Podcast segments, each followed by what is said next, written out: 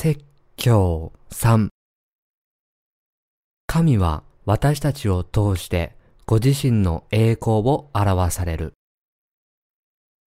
イザヤ書第44章21から23節ヤコブよ、これらのことを覚えよ。イスラエルよ、あなたは私のしもべ。私があなたを作り上げた。あなたは私自身のしもべだ。イスラエルよ、あなたは私に忘れられることがない。私はあなたの背きの罪を雲のように、あなたの罪を霞のように拭い去った。私に帰れ。私はあなたをあがなったからだ。天よ、喜び歌え。主がこれを成し遂げられたから。地のどん底よ、喜び叫べ。山々よ、喜びの歌声をあげよ。林とそのすべての木も、主がヤコブをあがない、イスラエルのうちにその栄光を表されるからだ。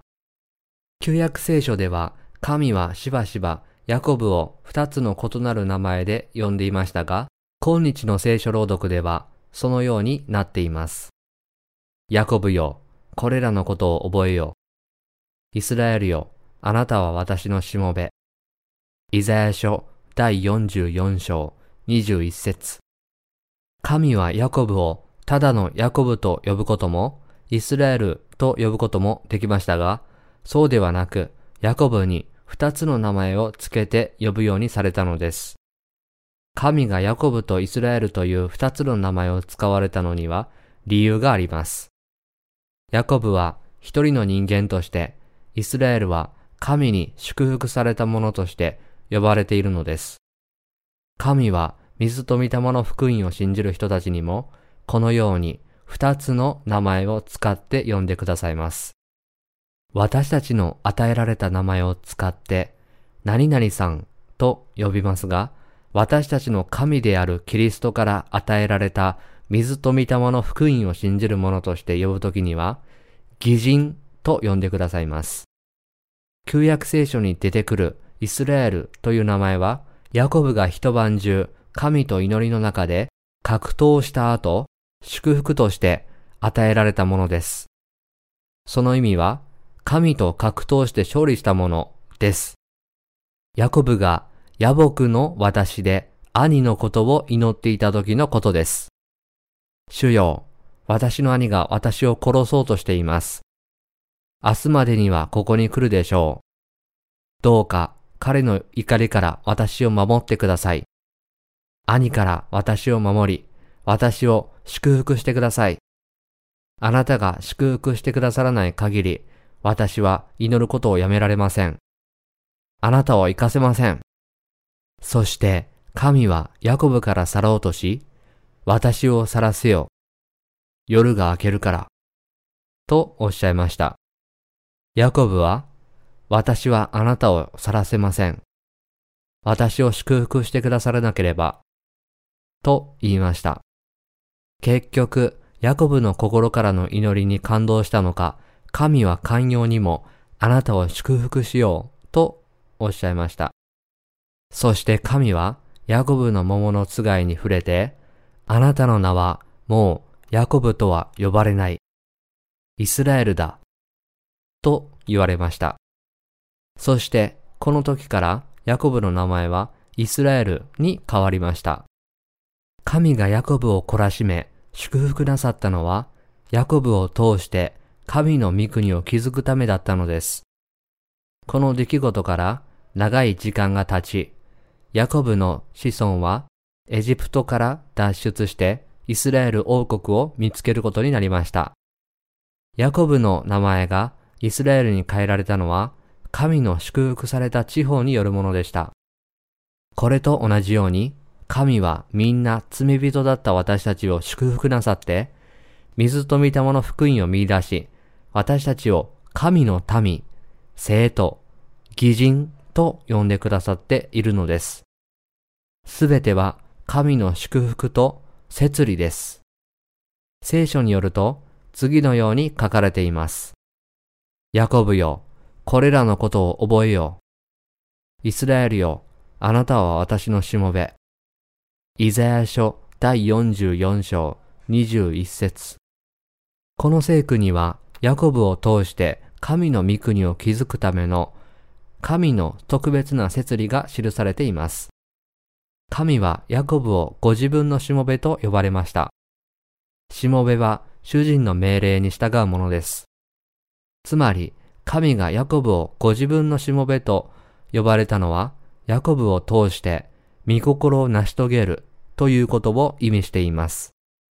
このように、新約聖書の現代においても、水と御霊の福音を信じる私たちに、神は無限に祝福された計画を持っていることを明らかにしておられます。今、皆さんと私は、水と御霊の福音を信じ、神は私たちを神の御国の民としておられます。これから先、神は水と御霊の福音を信じている私たちを通して、ご自分の御国に住むという永遠の祝福を与えてくださる神の慈悲と恵みがどれほど偉大かを明らかにしてくださいます。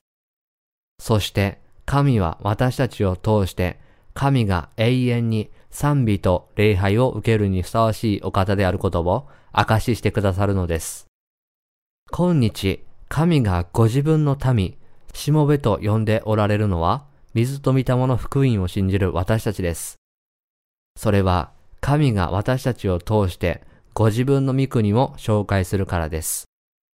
旧約聖書の時代に神がしもべを通して見業をなさったように、新約聖書の現代においても、神は水と御霊の福音を信じる者を通して、世界中の人間を罪から解放するために見業をなさっておられます。神は私たち主のしもべを通して、ご自身の愛と救いの見業を完成させておられることがわかります。皆さんも私も今は神のしもべであることを忘れずに、神の御国の建設のために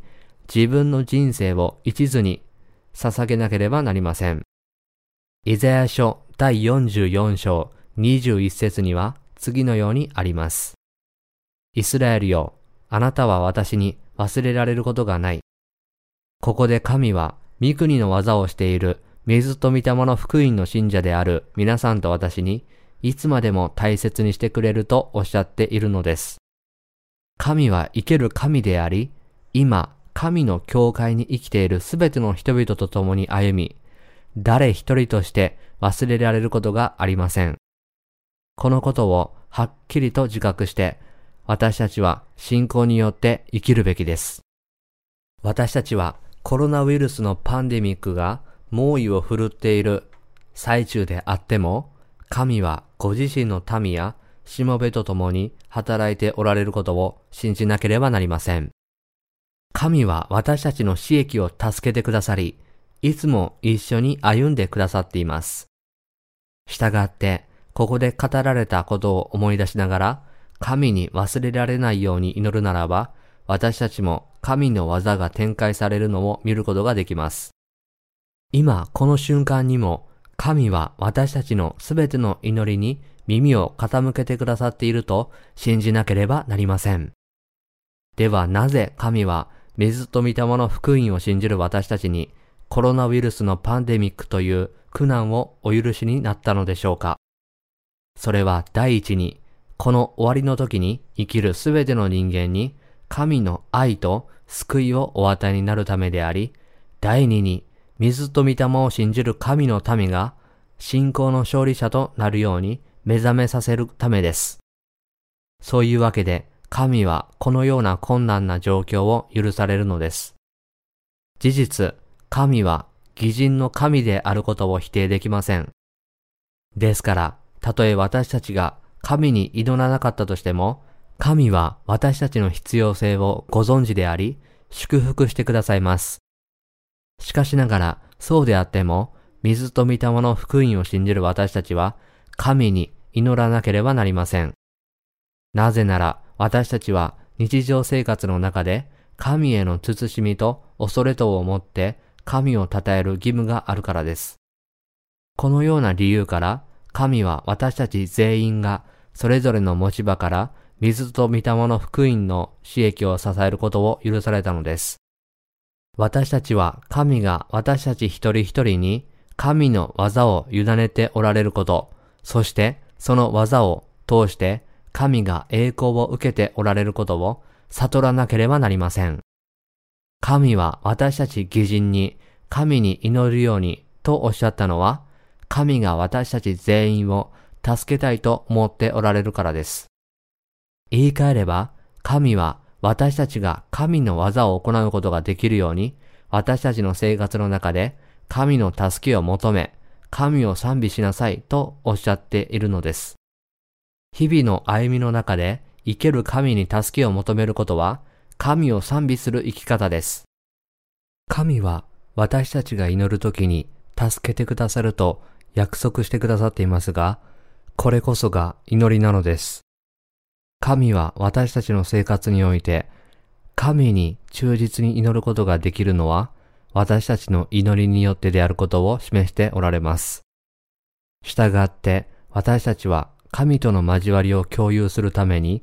祈らなければなりません。水と御霊の福音を信じる私たちが今日、神と交わることができるのは、神の御言葉への信仰と私たちの祈りのおかげです。ここで私たちは祈りによって神の大きな祝福を受けていることを悟ることができます。それゆえ、この終わりの時に神は私たち主の信者がそのような困難な人生に直面することを許されたのです。神との交わりを分かち合うために、神は私たちに苦しみに耐え忍ぶことを許されることがあります。水と御霊の福音を信じる私たちが神に祈ると、神はそれに応えてくださいますし、このように私たちの祈りが神に応えられると、私たちは感謝に満たされます。神は私たちが神に祈ることで、神と交わっていることを悟るようにしてくださいます。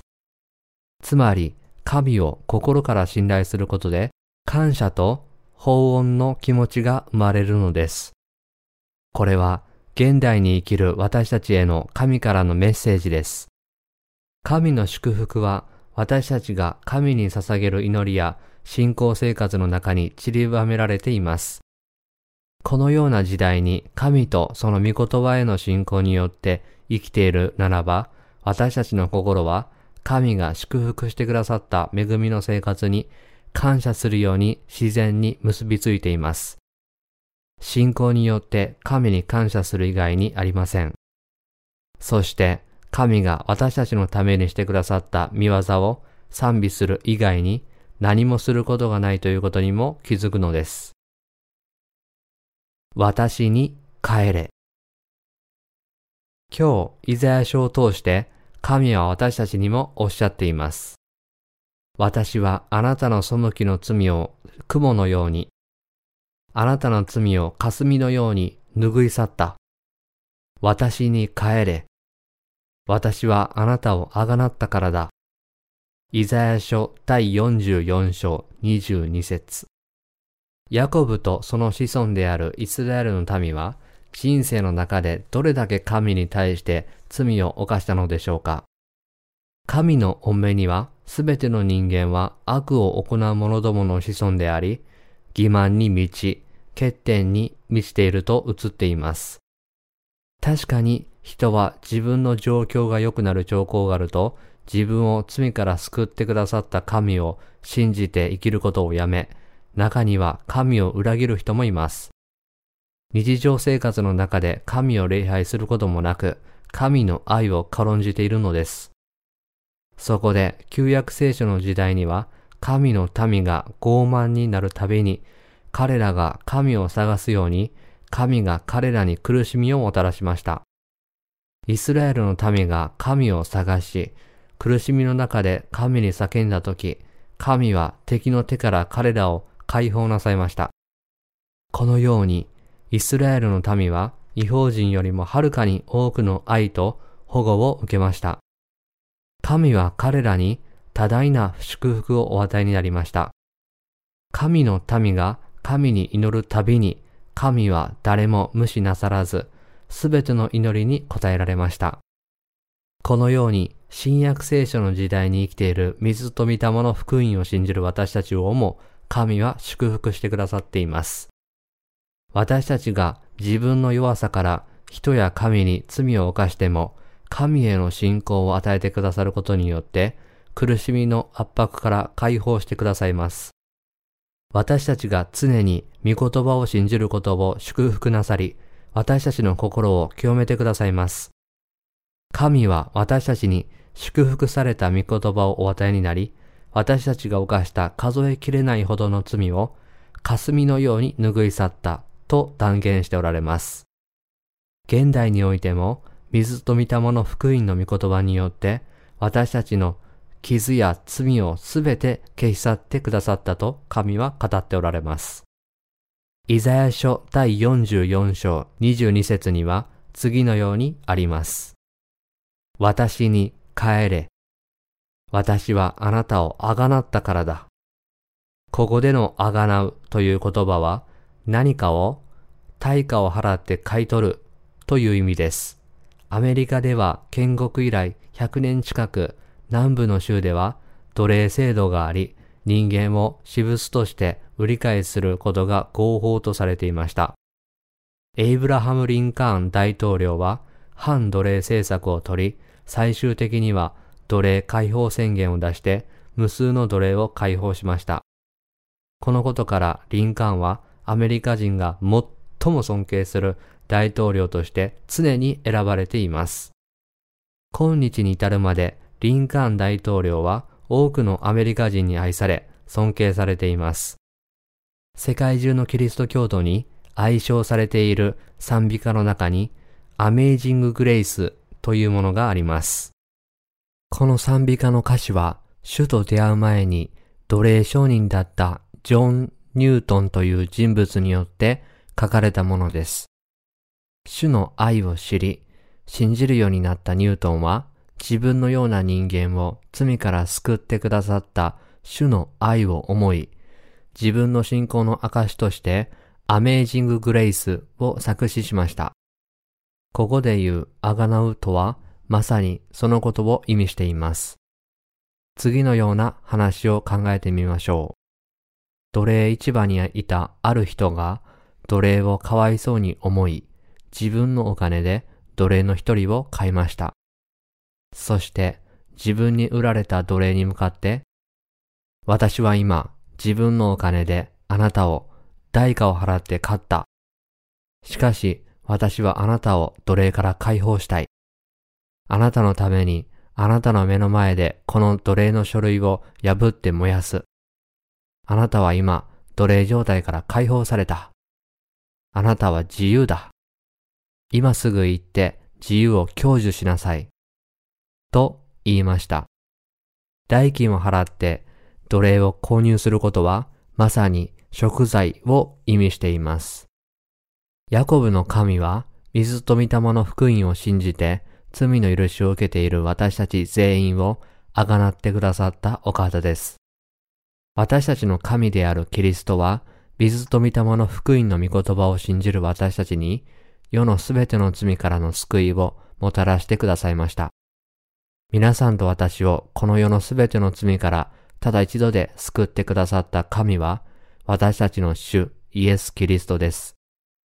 私たちを罪から救ってくださった神は奴隷を解放したエイブラハム・リンカーンとは比べ物にならないほど誉れ高い方です。それは神がすべての罪からの救いの恵みを全人類にもたらしてくださったからです。聖書によると、私はあなたをあがなったと書かれています。ここでのあがなうという言葉は、代価を払って買い取るという意味であることを理解することが大切です。新約聖書の時代にイエスはバプテスマのヨハネからお受けになったバプテスマによって世のすべての罪を追われ、十字架にかけられて血を流すことによって、世の初めから終わりまでの人類のすべての罪の代価を支払ってくださいました。皆さんのためにも、私のためにも、イエス・キリストは私たちを罪からただ一度であがなってくださったのです。皆さんと私をこの世のすべての罪からただ一度で救い、私たちの地位を回復するために、私たちの神であるキリストは天の栄光を捨てて、この地上に人として来られました。そして33年間この世に住みながら義の見業を完成させてくださいました。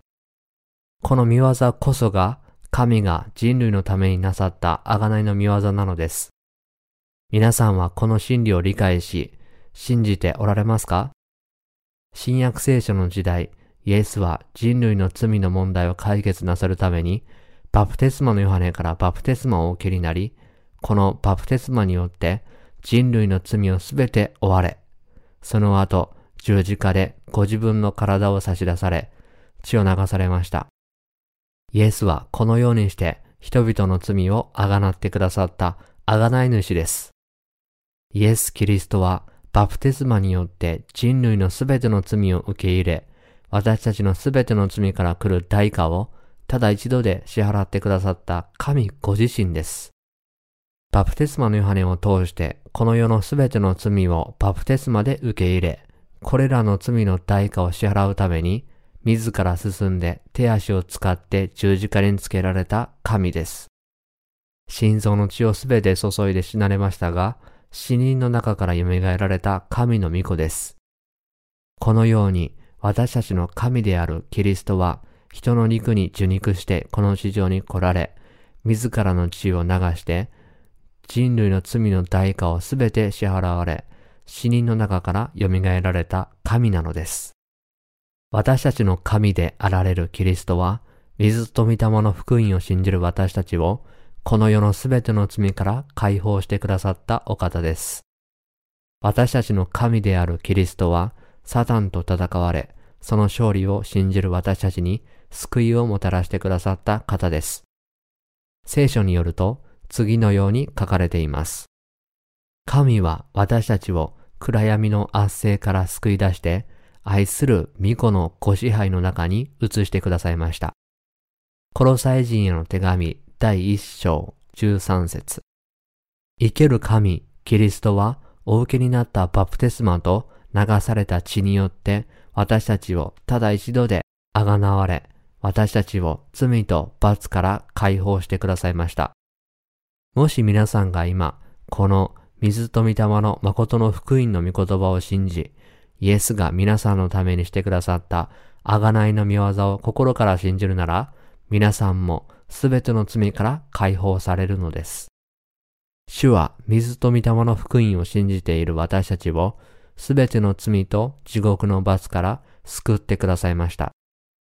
主なる神ご自身がこの地上に来られ、バプテスマと血によって罪の代価を支払ってくださったので、信者は神の民となり、神の御国で永遠に幸せに暮らし、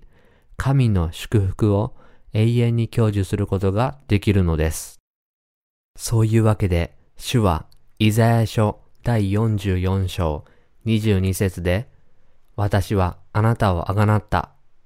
おっしゃったのです。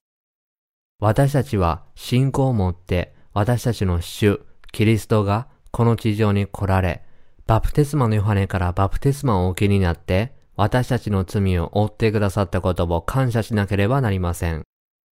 信仰を持って私たちの神であるキリストが人の肉に受肉してこの地上に来られて、バプテスマをお受けになり、十字架で血を流してくださったことに感謝しなければなりません。私たちはすべての人が信じるものにならなければなりません。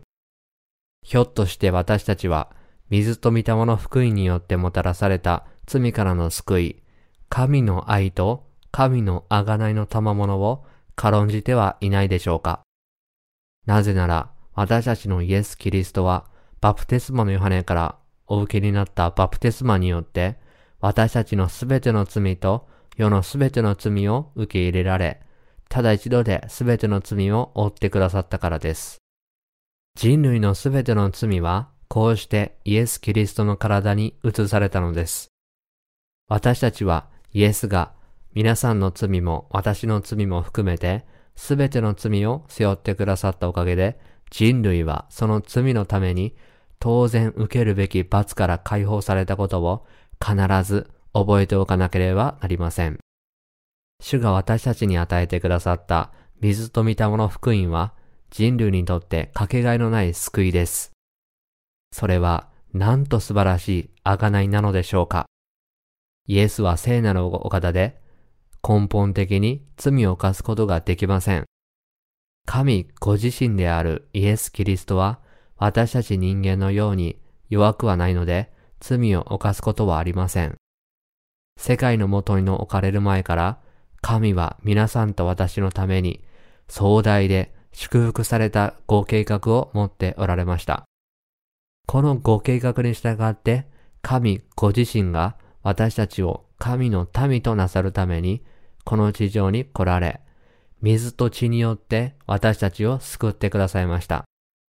神ご自身がこの世に来られた時に、バプテスマのヨハネからお受けになったバプテスマとは、神が皆さんと私のためになさった義の見業です。これは、旧約聖書に書かれている神の祝福された約束でもあります。諸書からお生まれになったイエス・キリストは、人の肉に受肉してこの地上に来られ、バプテスマによって私たちの罪を追われ、十字架で血を流されました。このようにして永遠の救いのご計画を成就してくださいました。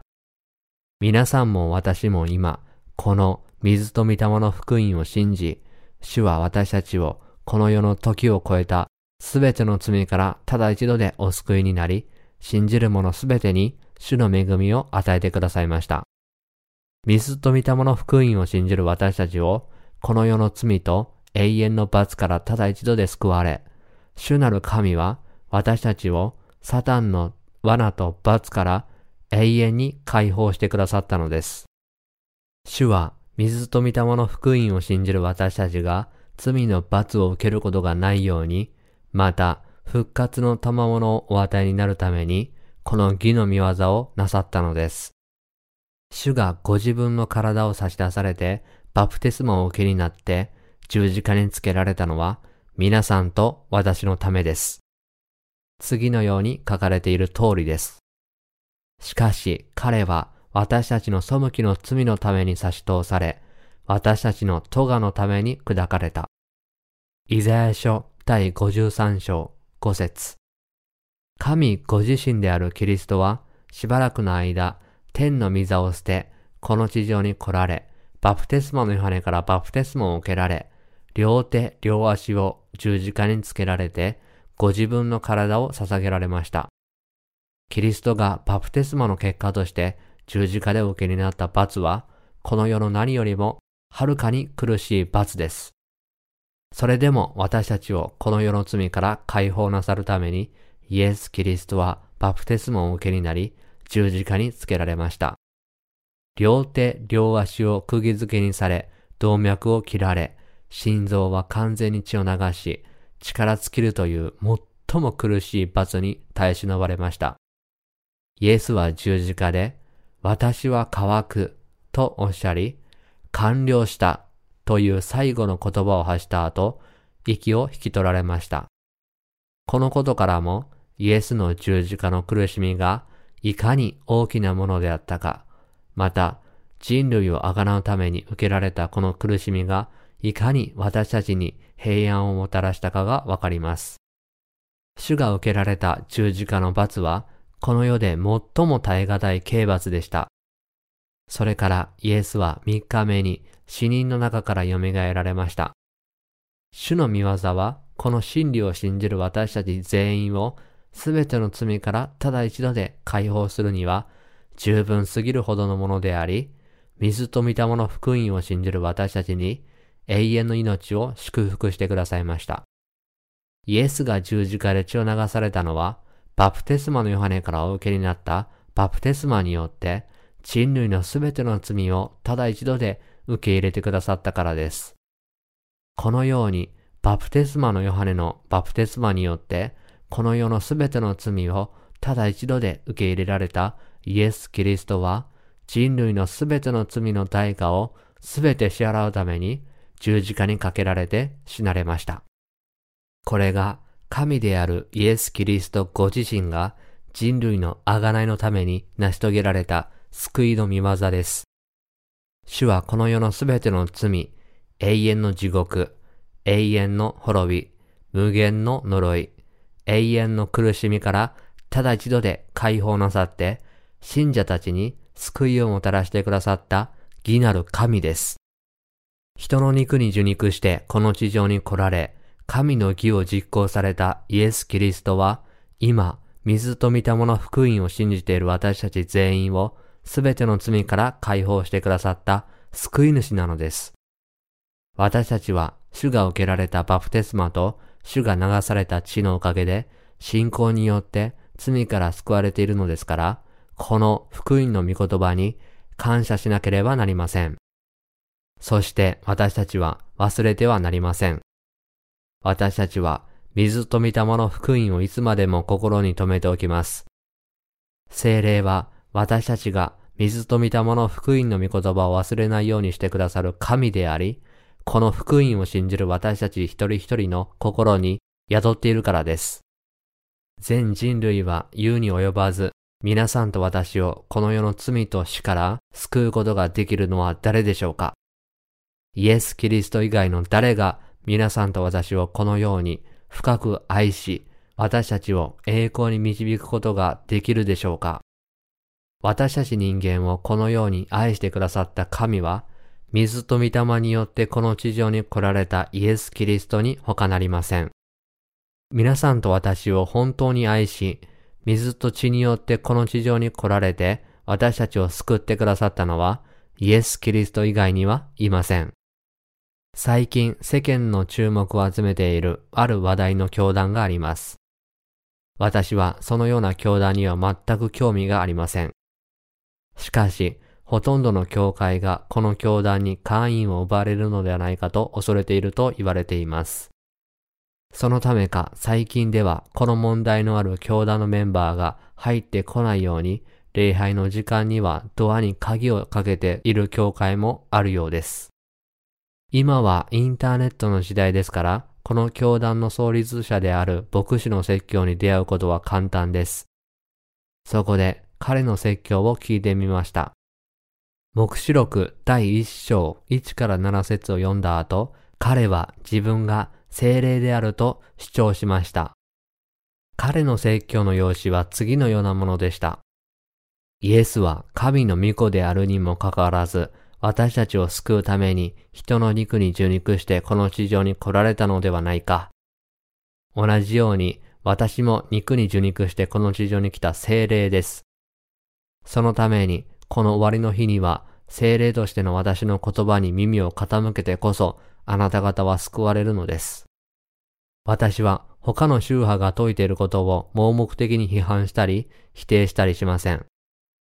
しかし、この人の主張はあまりにも不条理で、私は言葉を失いました。水と御霊の福音の真理によって、私たちの神であるキリストは、すべての人間をこの世の罪からただ一度であがなってくださいました。私たちは神であるキリストご自身が私たちのすべての罪の代価をすべて支払ってくださったという、この水と御霊の福音の真理を信じています。イエス・キリストが私たちの罪の裁きを代わりに受けてくださったので、私たちはキリストのバプテスマとその犠牲の血を私たちの救いとして信じています。私たちの神であるキリストが水と血によって私たちの罪の代価をただ一度であがなってくださったので、私たちは今、水と御霊の福音によってこの地上に来られたイエス・キリストを誠の救い主として信じることができるのです。イエス・キリストがこの地上を歩まれた時になさった義の御業は明らかに永遠の罪の許しの印となっています。イエス・キリストが世の罪から私たちを解放してくださったという救いの真理と、イエス・キリストが救いの義の御業を成就してくださったことによる祝福された救いの賜物を私たちが永遠に信じることができるというのは、とても素晴らしいことです。私たちの心は生まれた瞬間から罪深いものだったので、当然のことながら地獄に行くべきだったのですが、主がこの地上に来られた時、バプテスマによってこれらの罪をすべて洗い流され、十字架で血を流されることによって、その対価をすべて支払ってくださいました。これが私たちの信じていることです。水と見たもの福音は救いの真理ですから、この真理を信じている私たちは、救い主である神の義を永遠に賛美することがふさわしいのではないでしょうか。永遠に主を賛美することは、罪から救われたすべての人にふさわしいことなのです。ですから私たちは全世界の全人類に水と御霊の福音を表し、述べ伝えずにはいられません。水と御霊の福音は全世界に罪からの救いをもたらしています。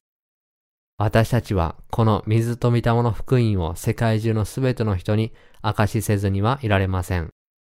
世のすべての罪から私たちを救い、天のすべての祝福を与えてくださった神に栄光、誉れ、感謝を捧げることができるのは私たちにとって計り知れない特権です。ハレルヤ。誰もが自分の神であるキリストの義を賛美しなければなりません。すべての人間が永遠に神を拝み賛美することは当然のことなのです。神を称えるもの。皆さん、ここで第23節を見てみましょう。天よ、喜び歌え。主がこれを成し遂げられたから。地のどん底よ、喜び叫べ。山々よ、喜びの歌声をあげよ。林とそのすべての木も。主がヤコブをあがない。イスラエルのうちにその栄光を表されるからだ。神を賛美するのは私たち信者に他なりません。それは神が私たちを輝かせてくださったからであり、従ってこれを信じる私たち全員も私たちの神の栄光を賛美することができるのです。では、私たちはいつ、どのようにして神を称えることができるのでしょうか私たちは神が人類をこの世のすべての罪からあがなってくださったことを全世界に向けて述べ伝え、証しすることによって神を称えることができます。水と御霊の福音を叫び、述べ伝えることによって、この輝かしい福音の知らせをまだ聞いたことのない人々が、神が私たちに天の栄光をまとわせてくださったことを実感することができるのです。福音を広めるために商人の生活を送ることは私たちが神に捧げることのできる最大の賛美です。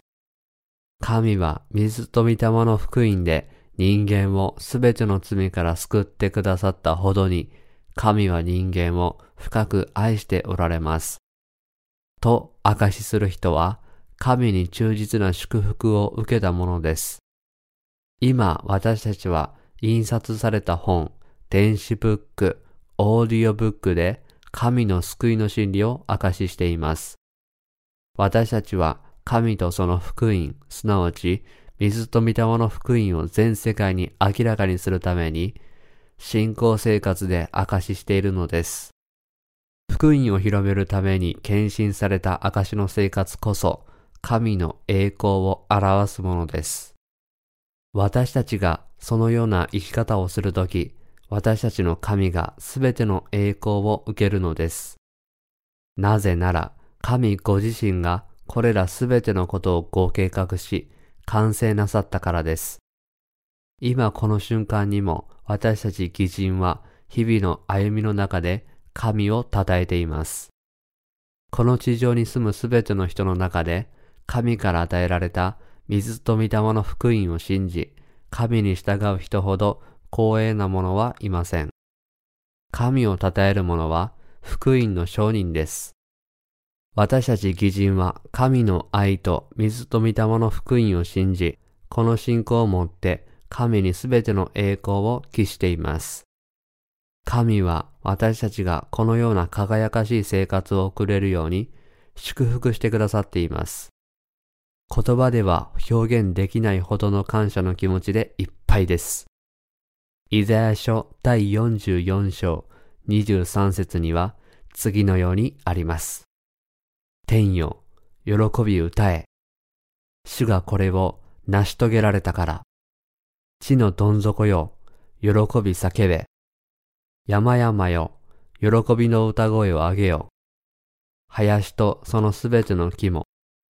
神は水と御霊の福音を信じる私たちに、神の栄光の見業を担わせたことを語っておられます。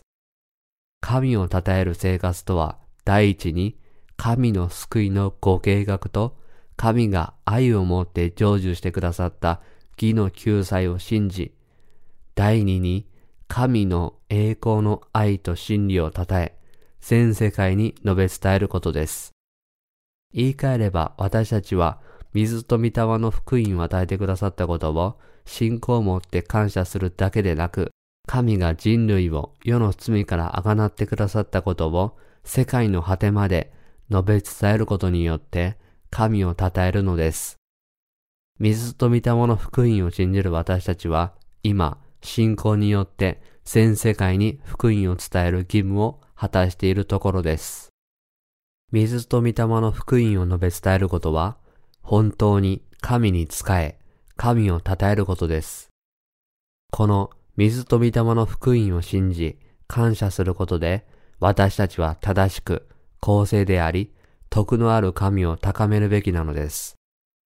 私たちが心を込めてこの技に献身しているからこそ、神は私たちを喜ばれるのです。私は毎朝10時に毎日の刺激の報告を受けています。今日の報告では、ザ・ニューライフミッションのホームページの更新がかなり進んでいることを知らされました。私はこの素晴らしいニュースを神に感謝し、神を賛美しました。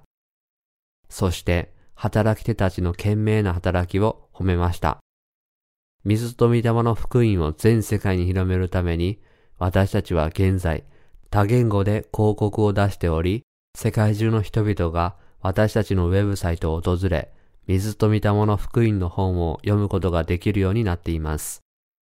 最近ではスマートフォンを持っていない人はほとんどいません。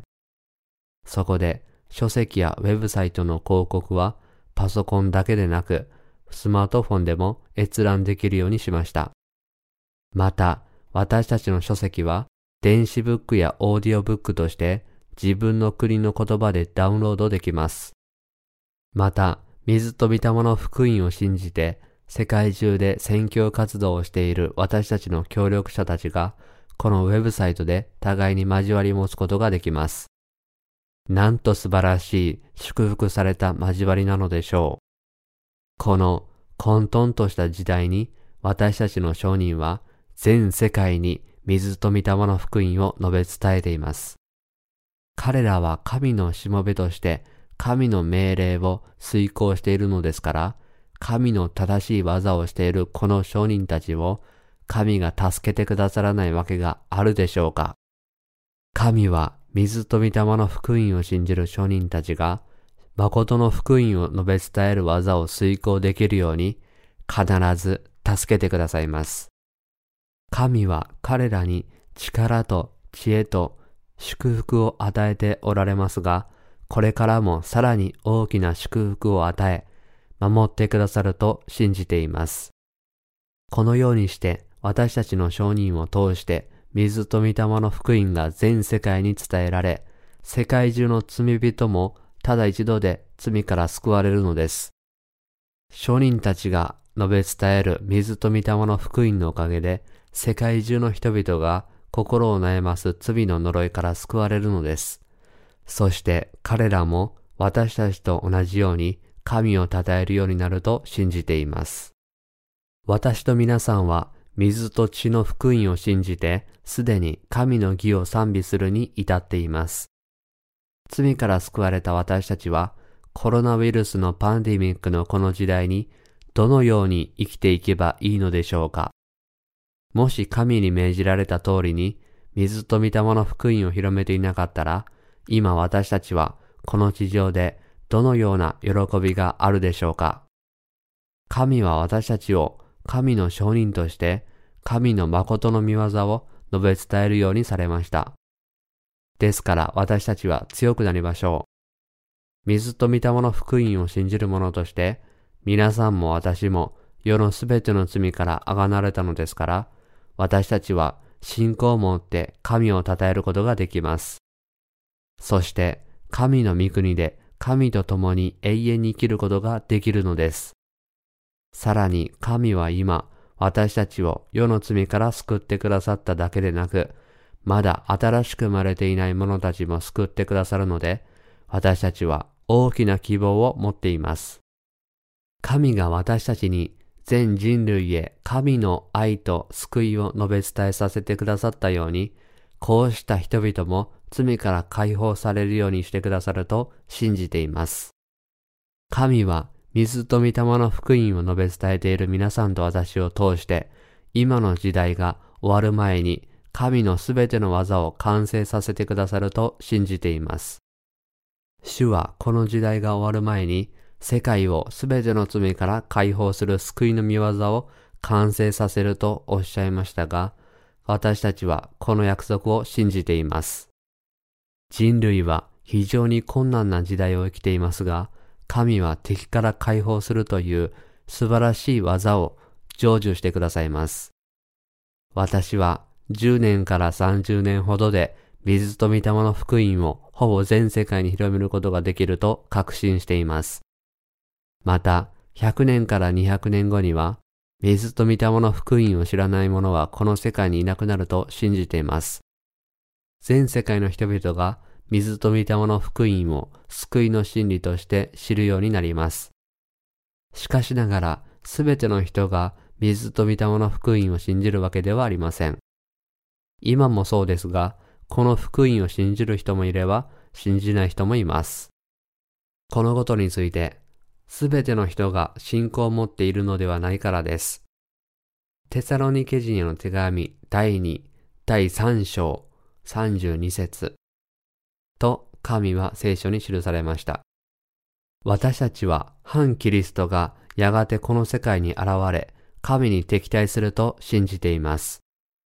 反キリストは自分が神であると主張し、水と御霊の福音を信じている人たちをも欺こうとするでしょう。その時、サタンは神に対して最後の抵抗をしますが、神は水と御霊の福音を信じる私たちを通して、誠の神が誰であるかをはっきりと証明なさり、私たちも生ける神が世のすべての罪から私たちをあがなってくださり、罪の代価を支払われて、ただ一度で私たちを買い取ってくださったことを信仰によって証しするのです。終わりの時が来たら、私たちは私たちの神であるキリストを証しし、キリストが世の罪から私たちをただ一度であがなってくださったことを証しします。私たちの心に宿っている神の霊は、私たちが反キリストに屈しないように力強く働いてくださるでしょう。私たちの神であるキリストを信じて、私たちは殉教し、この殉教によって神を称えるのです。私たちがこれらのことを受け入れることができるのは、神ご自身である精霊が私たちの心に働いておられるからです。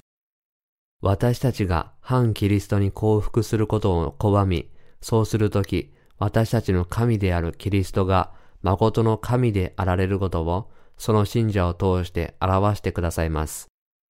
その時、神は私たちを通してご自身のすべての栄光を受けることになるのです。私たち、水と御霊の福音を信じる者たちが殺されてから間もなく、イエス・キリストがこの地上に戻って来られ、人々を敬挙なさり、天国に連れて行ってくださいます。終わりの日には、先に亡くなった水と御霊の福音を信じる者たちも、私たちと一緒に空中に引き上げられ、神を称えて永遠に生きるという誉れを得ることになります。神は水と御霊の福音を信じる私たちが怪我も病気もしない神の体で、